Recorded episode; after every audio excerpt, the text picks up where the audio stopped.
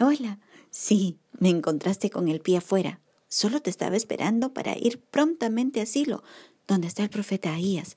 Hoy le dirá a la mujer de Jeroboam el mensaje que tiene para el rey.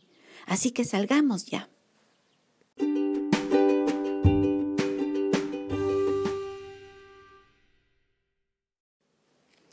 Leamos Primera de Reyes, capítulo 14, del verso 7 hasta el 20. Ve y di a Jeroboam. Así dijo Jehová Dios de Israel. Por cuando yo te levanté de en medio del pueblo y te hice príncipe sobre mi pueblo Israel, y rompí el reino de la casa de David y te lo entregué a ti, y tú no has sido como David mi siervo, que guardó mis mandamientos y anduvo en pos de mí con todo su corazón, haciendo solamente lo recto delante de mis ojos, sino que hiciste lo malo sobre todos los que han sido antes de ti. Pues fuiste y te hiciste dioses ajenos e imágenes de fundición para enojarme, y a mí me echaste tras tus espaldas.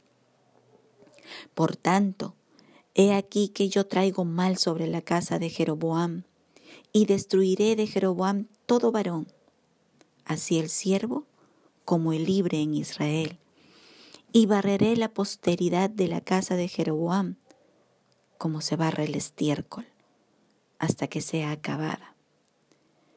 El que muera de los de Jeroboam en la ciudad, lo comerán los perros, y el que muera en el campo, lo comerán las aves del cielo porque Jehová lo ha dicho. Y tú, levántate y vete a tu casa, y al poner tu pie en la ciudad, morirá el niño. Y todo Israel lo endechará y le enterrarán, porque de los de Jeroboam solo él será sepultado. Por cuanto se ha hallado en él alguna cosa buena delante de Jehová Dios de Israel, en la casa de Jeroboam. Y Jehová levantará para sí un rey sobre Israel, el cual destruirá la casa de Jeroboam en este día, y lo hará ahora mismo. Jehová sacudirá a Israel al modo que la caña se agita en las aguas, y él arrancará a Israel de esta buena tierra que había dado a sus padres, y los esparcirá más allá del Éufrates por cuanto han hecho sus imágenes de acera, enojando a Jehová. Y él entregará a Israel por los pecados de Jeroboam, el cual pecó y ha hecho pecar a Israel.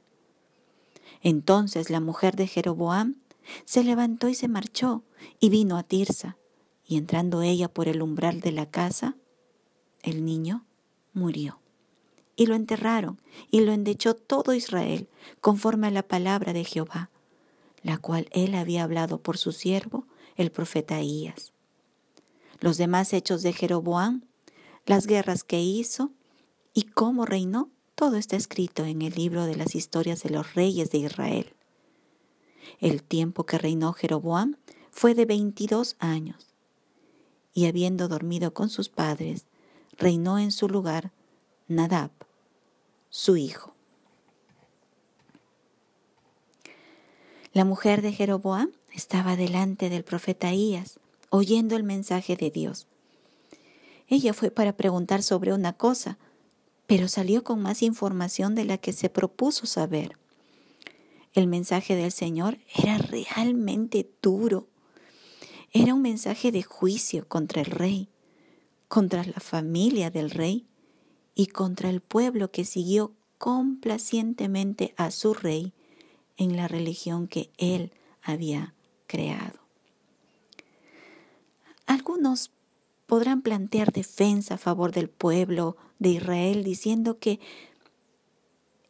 que éste siguió esa religión porque les fue impuesta por ley nacional y, y porque por principio de sujeción a la autoridad tenían que sujetarse a su rey. Pero esta apología se desbarataría con un simple análisis.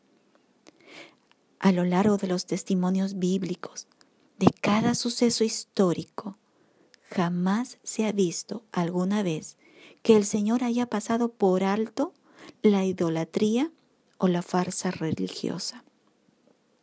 Todas fueron castigadas. Todas tuvieron sus consecuencias. El mandamiento del Señor es claro. No tendrás dioses ajenos delante de mí.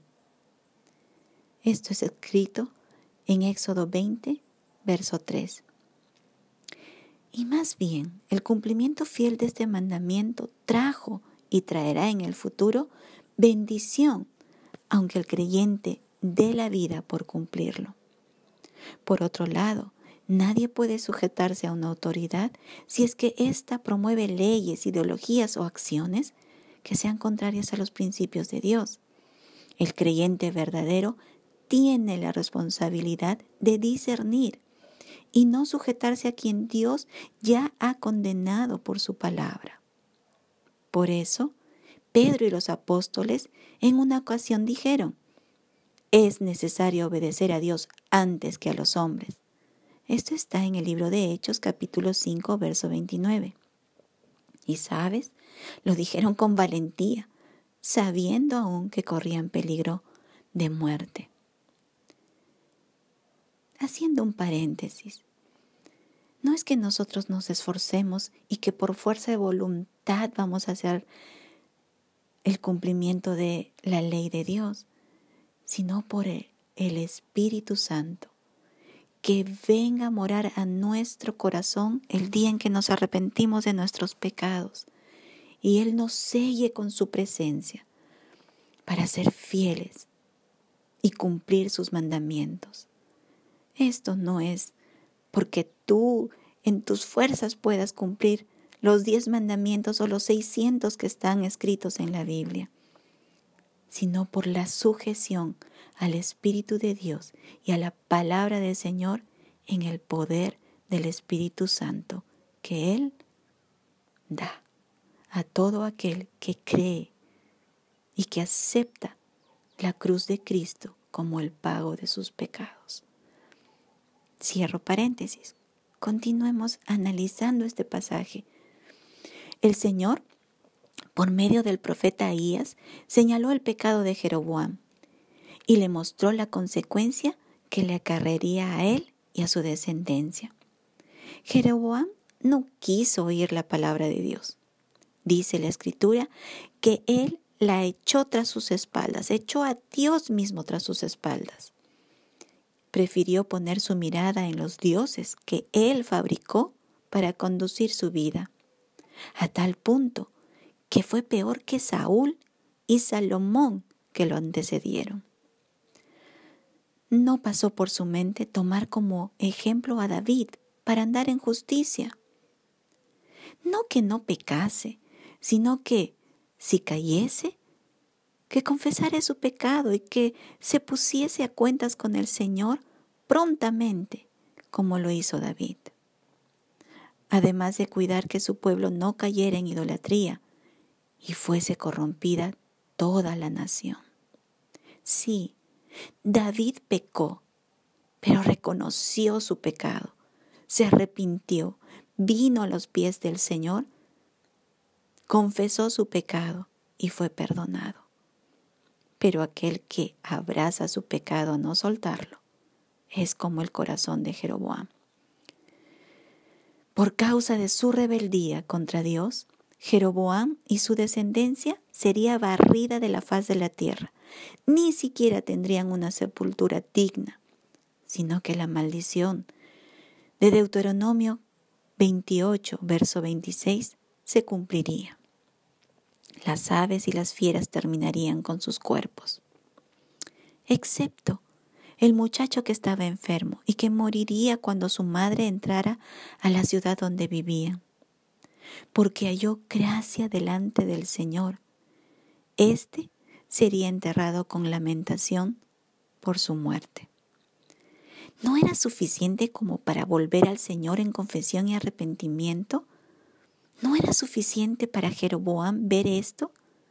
Qué enorme rebeldía albergaba en su corazón.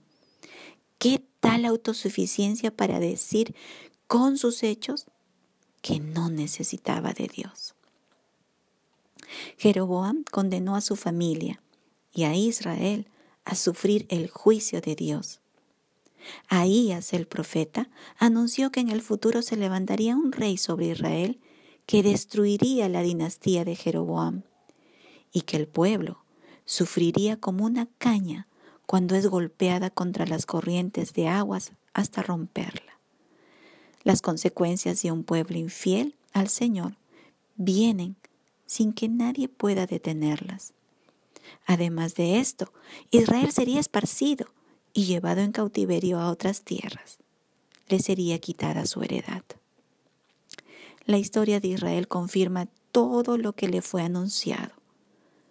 Así como el muchacho murió cuando su madre entró por el umbral de la casa, así se cumplirá todo juicio que está escrito en la palabra del Señor. Estos juicios son para los rebeldes, no para los fieles. Y aunque los creyentes puedan ser testigos de los acontecimientos, el Señor los guarda. Es un buen momento para preguntarle al Señor cómo Él nos ve. ¿Estamos siendo ingenuos para vivir en esta tierra? ¿Discernimos qué está pasando alrededor nuestro? ¿Qué mensaje nos quiere dar el Señor con el momento histórico que estamos pasando? Que el Señor nos dé de su sabiduría y no seamos sabios en nuestra propia opinión o prudencia, porque sufriríamos daño si no abrimos los ojos por el Espíritu de Dios. Bueno, nos vemos mañana, si el Señor lo quiere. Un abrazo, Dios te guarde. Chao.